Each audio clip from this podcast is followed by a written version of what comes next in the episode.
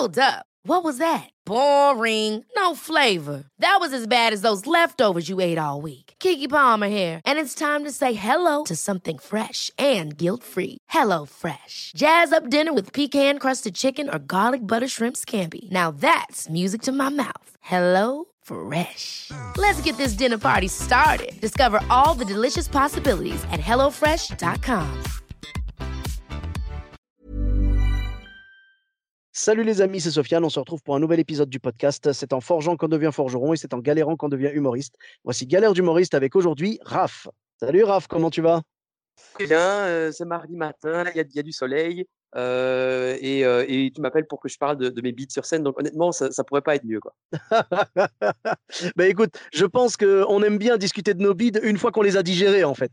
Oui, en effet. En effet, c'est un peu le genre de- d'expérience qui au moment même est éprouvant et puis après ça te fait une chouette anecdote à raconter et t'en parles avec légèreté. Exactement. Et à ce propos, donc tu avais euh, une ou plusieurs anecdotes à nous raconter? Tout à fait, c'est l'histoire en fait de mon plus gros beat sur scène. Euh, C'était en fait il y a quelques années, je crois que j'ai du stand-up depuis un ou deux ans. On avait été avec le What the Fun, donc le collectif qu'on a créé à Bruxelles d'humour. On avait été jouer une première fois chez un bar d'étudiants à Bruxelles. On avait été jouer et ça s'était super bien passé. En fait, c'était parce que c'était en période de blocus. Le blocus en Belgique, c'est le moment où les étudiants doivent étudier toute la journée, ils se préparent pour les examens. Et donc, euh, quand ils se permettent une sortie, ils boivent pas tellement. C'est plutôt pour se permettre euh, une sorte de petit moment de, de relaxation. Ils, ils sortent pas pour faire la grosse guindaille jusqu'à 2 heures du matin. Et donc, on avait dans ce bar étudiant fait une scène avec, où moi je m'étais présenté aussi d'autres humoristes et euh, ma compagne, avec qui je sortais déjà à l'époque, mais depuis pas longtemps, je crois que ça faisait quelques mois, euh, avait assisté au spectacle et ça s'était super bien passé. J'étais super content. Et donc, on s'est dit quelques mois plus tard, on va répéter euh, cet exploit. Et donc, on a été dans ce bar étudiant à nouveau pour faire un deuxième spectacle qui a été horrible. Alors, il a été horrible parce que, en fait, cette fois-ci, on n'était plus en blocus. C'était juste le temps après les examens. Et donc, les étudiants, ils étaient au bar uniquement pour une seule raison, c'était pour faire la fête. Et donc, quand tu as un mec sur scène qui commence à essayer de raconter sa vie, toi, Mm. quand tu es là avec tes bières, tes potes, tu t'en fous un peu. Quoi. Et donc, autant te dire qu'on a eu un peu dur à avoir l'attention des gens dans le public. Et donc, ça, c'était Mhm. déjà difficile. Euh, Ouais. Tu sais aussi bien que moi que le stand-up, ça fonctionne très bien quand on a un dialogue avec le public. Mais là, en effet, c'était un monologue devant des gens qui qui étaient pas très intéressés. Mais je comprends aussi. Hein. C'est pas un reproche aux étudiants parce que si moi j'étais étudiant à leur place, j'aurais clairement fait la même chose. C'est nous qui avions Mhm. mal organisé le truc. Et donc, euh, moi, à un moment, je vois donc le premier humoriste qui se casse la gueule, le deuxième humoriste qui se casse, qui se casse la gueule. Et puis je me dis bon, ok, ça va être mon tour. Qu'est-ce que je vais pouvoir faire pour pour avoir l'attention de tous les, de les étudiants, pour gagner leur, leur, leur respect? Et donc, euh, moi, de, de mon époque d'étudiant, j'étais aussi beaucoup dans ce qui était de la guindaille. Et donc, une des pratiques qu'on fait en Belgique, je ne sais pas si vous avez ça aussi en France, c'est l'afond. L'afond, c'est ad fundum, ça veut dire tu termines une bière d'une traite. Et Ah, donc, euh, ce que moi je me suis dit, c'est que voilà, vu qu'il y a des bons d'ailleurs dans la salle et que c'est ceux qui écoutent pas, je vais Mhm. gagner le respect en faisant un à fond sur scène. C'est-à-dire que je, je suis monté sur scène donc avec une bière entière et je me suis dit, avant de commencer mon spectacle, mon, mon- mon sketch, je vais faire un fond pour avoir leur respect. Et Ouais. alors, je monte sur scène, je dis, je sais que vous écoutez pas, mais, mesdames et messieurs, sous vos regards ébahis, je vais terminer cette bière euh, d'une vitesse incroyable. Et donc, tout le monde s'arrête une seconde, il me regarde, et alors moi, je fais le pire fond dans l'histoire de l'humanité. Je suis lent, ça traîne, et puis le dernier tiers de la bière, je la renverse entièrement sur ma bouche parce que j'arrive pas à la boire, et donc, je suis rempli de bière, de mon visage, mon t-shirt, mon pull. Ah. Évidemment, tout le public commence à me huer parce que non seulement j'arrive pas à les faire rire, mais en plus, je les ai insultés en faisant le pire à fond de l'univers. Et donc, s'en sont suivis les dix prochaines minutes les plus gênantes de ma carrière de scène, euh, où vraiment j'ai fait mon sketch. Les gens rigolaient pas, les gens n'écoutaient pas spécialement, et j'étais trempé de bière. Et la pire de tout ça, c'est qu'en fait, c'était la première fois que les amis de ma copine venaient me voir. C'est-à-dire que ma copine m'avait déjà vu. Elle était convaincue. Elle s'est dit, bon, ce mec, je vais rester avec lui. Il a Mhm. l'air rigolo. Du coup, vu que ça s'est bien passé la première fois, cette fois-ci, je vais montrer à mes potes qu'est-ce que mon copain fait sur scène. Et donc, ces Voilà. potes, la première impression qu'ils ont eue de moi, c'était un guignol sur scène qui raconte des trucs pas marrants que personne n'écoute et qui aime renverser une bière sur son visage. Oh là là là. Et donc voilà, Écoute, ça c'était clairement un épisode qui était, euh, qui était assez traumatisant. Mais bon, après, euh, on en rigole. D'accord. Mais les, amis de ta compagne, au bout de combien de temps ils ont effacé son numéro de leur répertoire? Alors, c'est intéressant parce que eux, par après, ils sont revenus me voir après et ils ont complètement oublié cet épisode. Par contre, euh, Rudy, donc le gars avec qui j'ai lancé le What the Fun et, un de mes meilleurs amis, lui, il me rappelle ça plus ou moins une fois tous les deux mois. Donc ça, vraiment, c'est ancré dans, sa mémoire. Et tu vois, je crois que tu connais ça. On a tous un pote, il se rappelle d'un truc gênant qu'on a fait et il est là pour le rappeler aux autres. Il va jamais laisser euh, ce souvenir tomber dans l'oubli.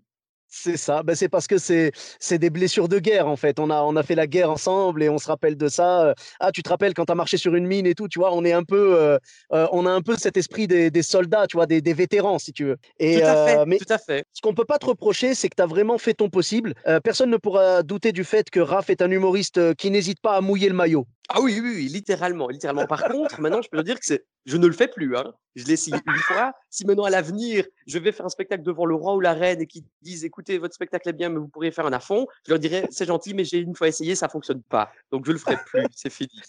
Bah, sinon, est-ce que tu peux essayer de faire un à fond, mais avec de la tisane? Euh, Ça dépend si tu les laisses un peu refroidir. Parce que là, de la tisane brûlante, je crois que pour faire mon sketch après, ça va être un peu un massacre. Mais ouais, je peux, je peux peut-être essayer. Écoute, je bah, ça devrait être une catégorie à part entière. On devrait faire une soirée spéciale où les gens doivent boire euh, un litre de Coca-Cola, euh, des Mentos. Euh, juste, on, leur met des défis où ils doivent mettre des trucs dans leur bouche et puis faire un spectacle de 10 minutes. Mais c'est ça. Après, pour le côté de la tisane, l'avantage, c'est que le lendemain, si quelqu'un te demande le public était chaud, non, mais la boisson, oui. Tout à fait. Mais tu vois, c'est parfait parce que du coup, tu as une réponse à tout. C'est euh, Je suis, impressionné. Mais en tout cas, merci, euh, merci. C'est moi qui suis impressionné par cette belle anecdote parce que franchement, il, en fallait du courage en fait pour monter devant des mecs bourrés et, dire je vais aller les attaquer sur leur terrain. Vraiment, j'ai bien aimé ce, ce côté défi, ce côté. on n'avait on avait pas le choix, tu vois. À un moment, je ne sais pas si tu as déjà eu ça, où tu vas à une scène et tu te demandes tiens comment ça va se passer? Et puis tu passes pas en premier mais tu passes genre 4 5 6e et tu mmh vois les premiers humoristes monter sur scène et que c'est horrible. Et donc tu commences à réfléchir en mode ben je vais pas ne pas monter sur scène parce que tout le monde se prête à cet exercice de massacre donc, je vais mmh pas juste me dépiter en dernière seconde. Mais du coup, tu essaies de réfléchir, qu'est-ce que je peux faire? C'est comme si tu veux, on a une fois eu l'expérience où on a été faire une scène à Namur, ici en Belgique.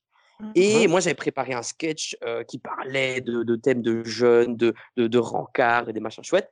Et quand on est arrivé sur place, on s'est rendu compte que le public, ils avaient une moyenne de 65 ans. Oh là là quand j'ai vu les premiers humoristes monter sur scène essayer de faire leur, leur stand-up classique devant le public et que ça prenait pas, moi, j'ai complètement changé mon texte et je suis repassé sur quelque chose que je sais qui est accessible pour tout âge, quoi. Et donc, ça mmh s'est bien passé. Mais donc, en effet, je crois que en tant qu'humoriste, il faut vraiment avoir cette, cette lucidité de se dire, en fait, c'est très important de suivre ce qui se passe avant toi, d'être mmh. d'être dans le public ou bien au moins en coulisses et d'entendre, parce que à la limite, tu vas peut-être entendre un humoriste qui va faire une blague, une interaction rigolote avec Jean-Pierre au premier rang, et après, tu dois pouvoir rebondir dessus. Alors que si tu es dans les, dans les coulisses, dans le fond, en train de répéter ton texte, tu vas pas, tu vas pas vivre en fait ce, ce moment-là et, et tu vas pas partager ce truc avec le public. Mais c'est vrai, moi je suis totalement d'accord avec toi. Quand on est quatrième ou cinquième dans une soirée d'humour, il faut vraiment regarder comment ça se passe pour prendre la température de la salle.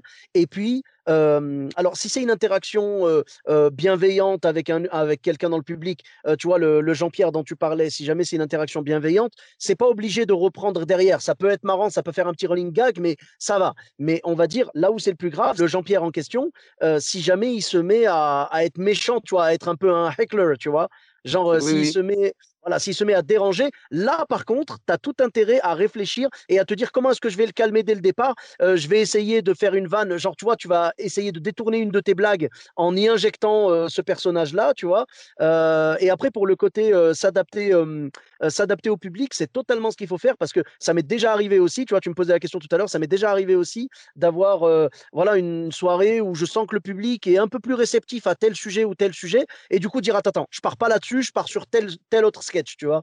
Bah, c'est de la survie, c'est de l'adaptation, tu vois? L'être humain a, a, survécu parce qu'il s'est adapté à son environnement. Le stand-upper survit parce qu'il s'adapte à son public. Tout à fait. Et comme tu dis, je crois que c'est important de savoir quand un truc s'est bien passé avec quelqu'un dans le public, mais aussi quand ça s'est mal passé. Parce qu'en effet, à mmh la limite, tu vas peut-être retenir, OK, je ne dois pas interagir avec Jean-Pierre ou bien cette thématique a été abordée, ça fait un grand silence. Ça aussi, oui, parfois, tu as des publics qui sont plus sensibles à certaines choses que d'autres. Et donc, si un humoriste fait une blague sur une certaine thématique, tu vois que le public ne suit pas du tout, alors faut noter ça dans ta tête pour éviter. Mais limite, pour faire une blague là-dessus, tu vois, tu peux monter sur scène et te dire, voilà les gars, maintenant normalement j'avais prévu cinq minutes, mais finalement je vais enlever ça parce que j'ai entendu que ça foire et que, que, ça va pas marcher ici. Et donc là, le, le public va rigoler parce que ils se sentent impliqués dans ce qui vient de se passer, qui est que tu es conscient. Je trouve que ça, c'est très important, stand-up, c'est d'être conscient de ce qui se passe et de mettre des mots dessus. Et de aussi, mmh quand tu as un truc qui se passe sur scène, si à un moment tu as une lumière qui se casse la gueule, mais tu dis, ah purée, en fait, l'humoriste qui passe après moi essaie de m'envoyer un message pour que je descende de scène, ou,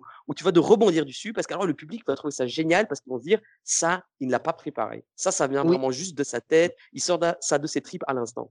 C'est totalement ça. Et c'est ce qui fait que le public apprécie beaucoup l'improvisation, même si on va pas se mentir, des fois tu vas sortir une blague en improvisation qui n'est pas du niveau de tes blagues écrites, mais comme le public sent la sincérité et sent que tu l'as inventé sur le moment, il va plus rire parce que c'est le vrai spectacle vivant. Tu vois, ils se disent ce que nous on a ce soir, ni le public d'hier soir ne l'a eu, ni le public de demain ne l'aura. Ça n'appartient qu'à nous. Et c'est pour ça que quand tu te sers de ce qui se passe dans la salle, quand tu te sers de quelque chose de, de, réel, tu vois, qui vient de se passer, là, les gens apprécient parce qu'ils se disent, euh, ils nous considèrent pas comme des pantins, tu vois, ils nous considèrent comme un vrai public à part entière et il veut euh, nous délivrer une performance unique. Tout à fait, c'est un peu un des moments les plus frustrants, c'est quand tu passes des mois et des semaines à retravailler une punchline, une blague, un sketch, et que tu l'as fait, et puis finalement, un truc que tu sors spontanément au moment même parce qu'il y a une interaction avec quelqu'un qui, qui, qui est très réactif au premier rang, que ça, ça va plus faire rire que le truc que tu as scripté. Mais bon, après, l'objectif, c'est de, faire rire. Nous, on a eu ça avec, avec François FK, un de nos humoristes en, Belgique, qui était venu à une de nos scènes et il avait préparé un sketch de 15 minutes. Finalement, il a fait 30 secondes de son sketch et puis 14 minutes d'interaction et le public était mort de rire. À la fin, il me disait Ah, désolé, j'ai pas fait mon texte. Je disais On s'en fout mec, on monte sur scène pour faire rire les gens. Si tu arrives à faire rire les gens, peu importe comment tu le fais, c'est bon. C'est vraiment le, plus important, euh, passer un bon moment avec le public, que le public rigole, qu'il ait, qu'il ait passé un, moment de partage avec l'humoriste sur scène. Et, c'est pour ça que c'est, je ne sais pas si tu l'as déjà fait, toi, mais tu sais, quand tu as une improvisation, euh, tu as un éclair de génie euh, sur le moment, tu balances ta, ta, blague et tout, les gens sont morts de rire, tu te dis ça, je vais pouvoir le réutiliser la prochaine fois, tu le réutilises, mais ça rit, mais pas autant. En fait, il y a la différence, tu as tout à fait raison, il y a la différence entre l'écriture, l'écriture que tu fais en live et les interactions avec le public. Donc, des interactions avec le public, tu mmh. peux pas faire ton interaction que tu as eue avec Jean-Pierre le lendemain quand, quand tu es en face de Sylvain, tu vois. Par contre, parfois, tu, tu, tu, fais, moi aussi, ça m'est déjà arrivé, tu as écrit ton sketch, tu dis quelque chose et puis au moment même, tu as un, un, un truc qui te vient en tête. Je sais pas pourquoi, c'est parce que tu as une sorte d'instinct de survie qui dit essaie de rendre la blague encore plus marrante et tu mmh. vas dire quelque chose sur scène qui en fait se rajoute super bien à ton texte. Et donc ça, en effet, parfois, c'est quelque chose que tu peux reproduire par après à l'infini dans d'autres spectacles. Et parfois, c'est des trucs qui dépendaient vraiment juste de l'ambiance de la soirée. C'est ça. Et c'est vrai que c'est pour ça qu'il y a beaucoup d'humoristes, tu vois, comme Shirley Soignon, par exemple, que tu connais certainement? Oui, oui, bien sûr. Donc Shirley Soignon, par exemple, d'après ce que j'ai compris, elle écrit ses textes carrément sur scène, en fait. Elle, elle prépare rien, en fait. Elle se, elle se donne une ligne directrice et puis après, elle, elle improvise sur scène et c'est comme ça qu'elle écrit ses, ses passages. Ça, c'est très impressionnant, hein, parce que moi, allez, moi, je suis fan d'improvisation avec le public, mais de l'improvisation de l'écriture, ça demande quand même un sacré courage. Mais c'est une façon de travailler qui est pas mal parce que, comment dire, quand tu es face à un public, tu vas vraiment avoir une sorte de filtre qui dit dis quelque chose si c'est rigolo, si ça te fait rire. Alors qu'à la maison, parfois, moi, j'écris des blagues qui, moi, me font marrer parce que je suis dans mon salon et que j'écris ça. Mais après, si mmh je me pose la question en le relisant, est-ce que je le dirais devant un public Je dirais, mais non, ça va pas les faire rire. Moi, ça me fait rire, mais eux, ça va pas les faire rire. Et donc, ce qui est pas mal, je crois, dans l'écriture en live, comme le fait Shirley, c'est que tu, tu, tu, as automatiquement ce filtre et donc tu dis directement des choses que tu penses qui va faire rire le public. Bon, après, je devine qu'il y a beaucoup de choses à prendre et, et à laisser dans, dans ce qu'elle écrit en live directement, mais c'est une technique comme une autre. Hein. Oui, bah voilà, parce qu'en fait, tu écris en état d'urgence. Comme tu disais tout à l'heure, ton corps est en mode survie et, et tu vas écrire en état d'urgence. Donc forcément, tu as une efficacité supplémentaire. J'ai l'impression que c'est l'adrénaline, en fait, la peur d'être... parce que tu, sais que, je, sais plus, ils avaient fait une, tu vois, genre un sondage et tout, ils demandaient aux gens quelle était leur première peur. Les gens avaient moins peur de la mort que de devoir parler en public. ah mais ça m'étonne pas. Ça m'étonne pas, ça m'étonne pas. Ryan Reynolds here from Mint Mobile. With the price of just about everything going up during inflation, we thought we'd bring our prices down. So to help us, we brought in a reverse auctioneer, which is apparently a thing. Mint Mobile unlimited premium wireless. Ready to get 30, 30, bit to get 30, bit to get 20, 20, 20, bit to get 20, 20, bit to get 15, 15, 15, 15 just 15 bucks a month. So, Give it a try at mintmobile.com/switch. slash $45 upfront for 3 months plus taxes and fees. Promo rate for new customers for limited time. Unlimited more than 40 gigabytes per month slows. Full terms at mintmobile.com. Ouais.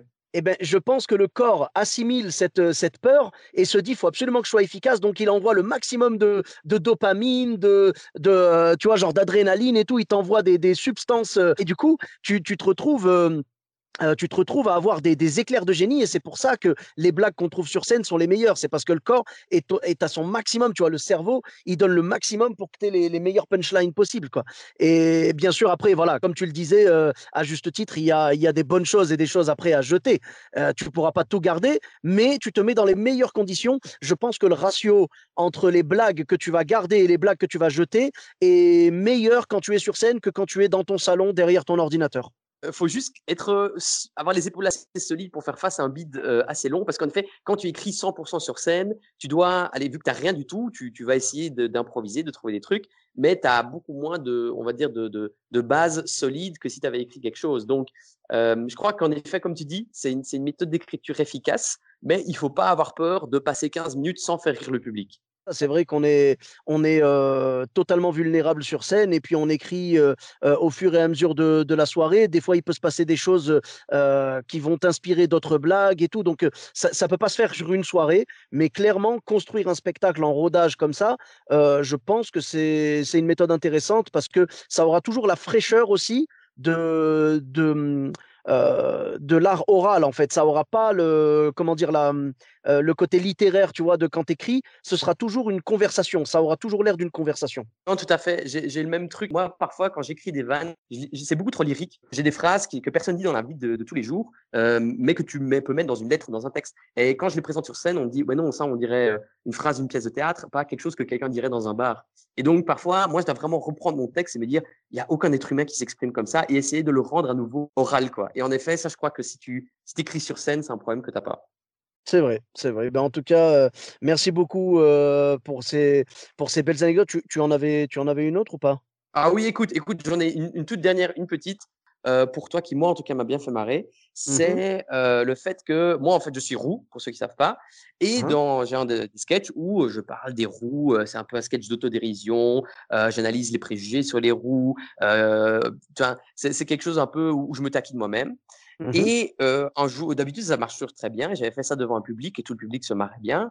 Et il y avait une fille au premier rang qui, elle, était rousse et qui euh, n'appréciait pas trop ces blagues et qui, à la fin du spectacle, est venue me voir pour me dire que euh, c'était pas correct, qu'il fallait défendre les roux et que, euh, et, que, et que je devais arrêter de faire des blagues sur les roux. Alors moi, je trouvais ça particulier parce que euh, même si j'admire son, son nationalisme pour les roux et qu'en tant que roux, je me sens honoré, je dois avouer que comment est-ce que tu peux... L'idée de, de, de mon sketch, c'est de faire rire les gens avec de l'autodérision en poussant à l'extrême des préjugés qui existent sur les roux. Donc, par exemple, quand je dis, euh, voilà, il y a des gens qui disent que euh, les roux, ça pue en été, eh ben, c'est absolument faux. Je peux vous dire que nous, on pue 24 heures sur 24, 7 jours sur 7. Ça ne veut pas dire qu'on pue tout le temps. C'est je pousse l'argument à l'absurde et le public rigole parce que, un, il s'attendait pas à ce que je, je, je me moque de moi-même et de deux, parce qu'ils comprennent évidemment que c'est faux. Et donc, c'est ça que je trouve dommage parfois, c'est c'est que les gens prennent au premier degré des choses qui, justement, sont tellement absurdes euh, intentionnellement pour montrer le ridicule d'un préjugé qui existe. Et donc, bref, j'avais trouvé ça marrant que je devais défendre, que je devais dire devant quelqu'un, non, non, mais tu comprends pas, je continue à faire des blagues sur les roues, c'est normal, et c'est pas quelque chose de méchant, de discriminatoire, quoi.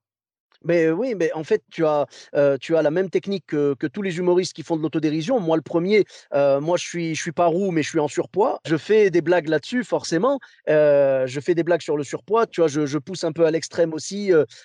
tu vois, tous les, tous les préjugés aussi. Tu vois, étant marocain, musulman et tout, je me sers aussi des clichés et des préjugés pour les pousser Ouais. encore plus loin.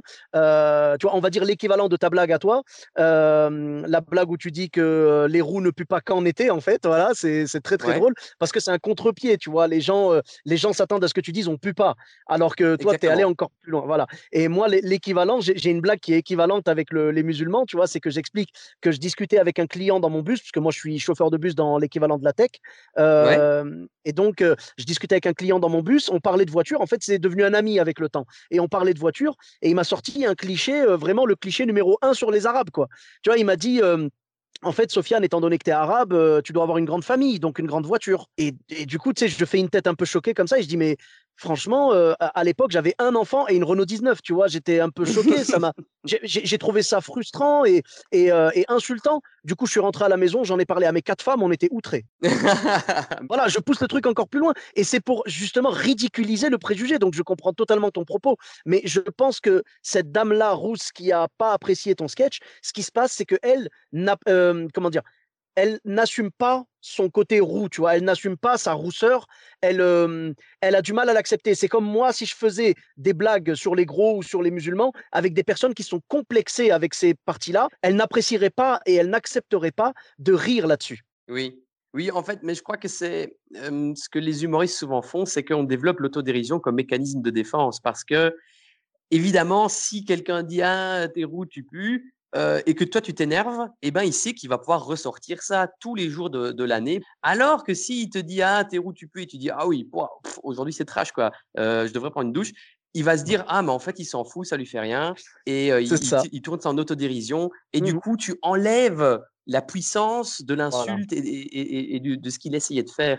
Et c'est ça où, en effet, je crois que parfois, certaines personnes ne comprennent pas que l'intention est justement de, l'autodérision et de tirer dans le ridicule une insulte ou un préjugé. Et que c'est souvent aussi, c'est l'effet que ça a.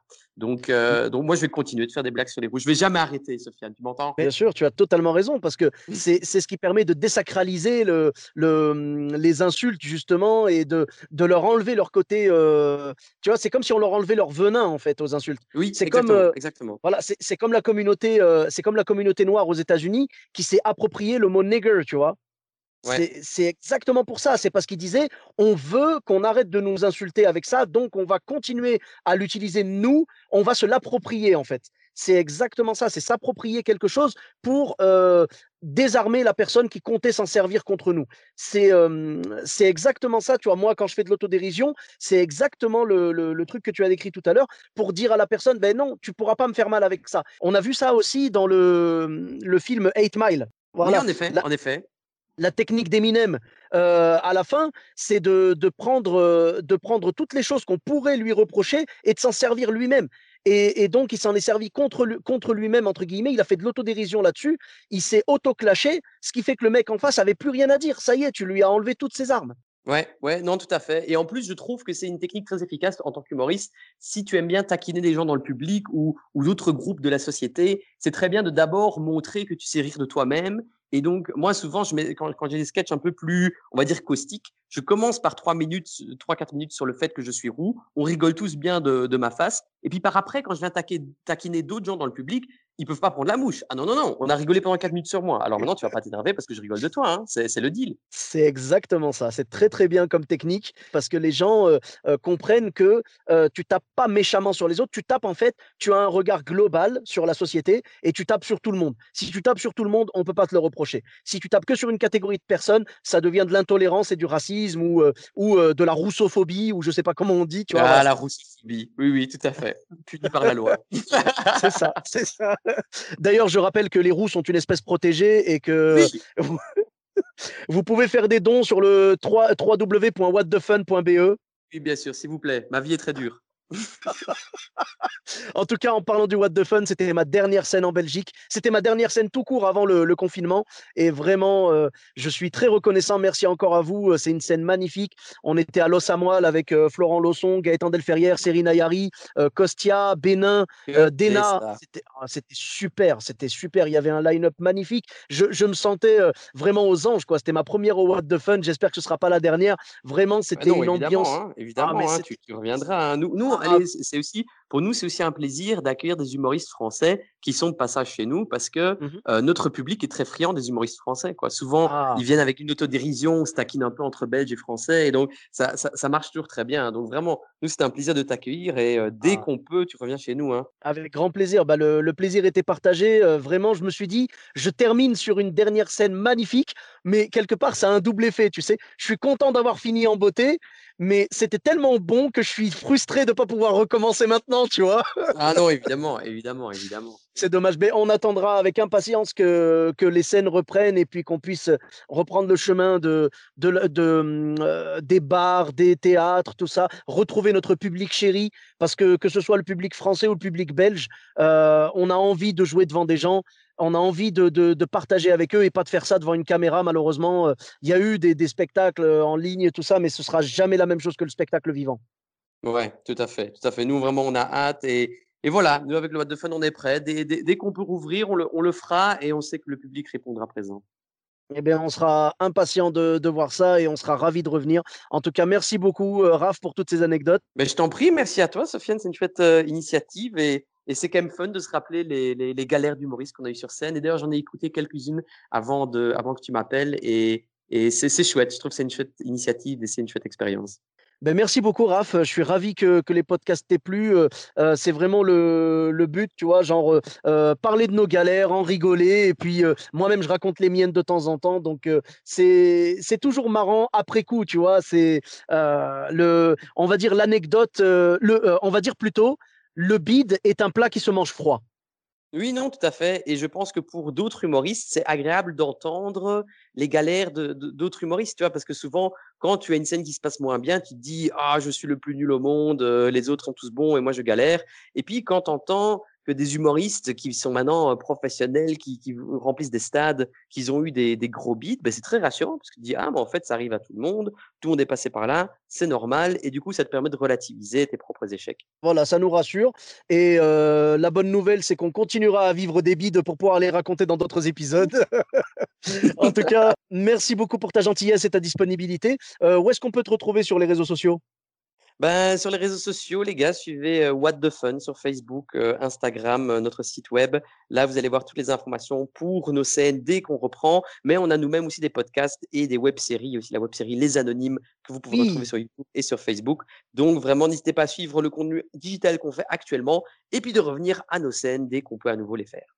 Ah bah les gens seront les bienvenus et j'encourage vraiment tout le monde à écouter euh, le podcast à guichet fermé et euh, la série, regardez la série Les Anonymes. J'ai dévoré les, les épisodes de l'un et de l'autre et je ne peux que les recommander. Voilà. Euh, ben merci beaucoup. Pour ma part, vous me retrouvez sur tous les réseaux sociaux, Sofiane Etaï, E de TAI, sur Facebook, Twitter, YouTube, Instagram et TikTok. N'hésitez pas à laisser 5 étoiles et un commentaire sur Apple Podcast. Je vous dis à très bientôt pour un nouvel épisode. Bis à tous, même à toi là-bas. Planning for your next trip? Elevate your travel style with Quince. Quince has all the jet setting essentials you'll want for your next getaway, like European linen, premium luggage options, buttery soft Italian leather bags, and so much more. And it's all priced at 50 to 80% less than similar brands. Plus, Quince only works with factories that use safe and ethical manufacturing practices. Pack your bags with high-quality essentials you'll be wearing for vacations to come with Quince. Go to quince.com slash trip for free shipping and 365-day returns.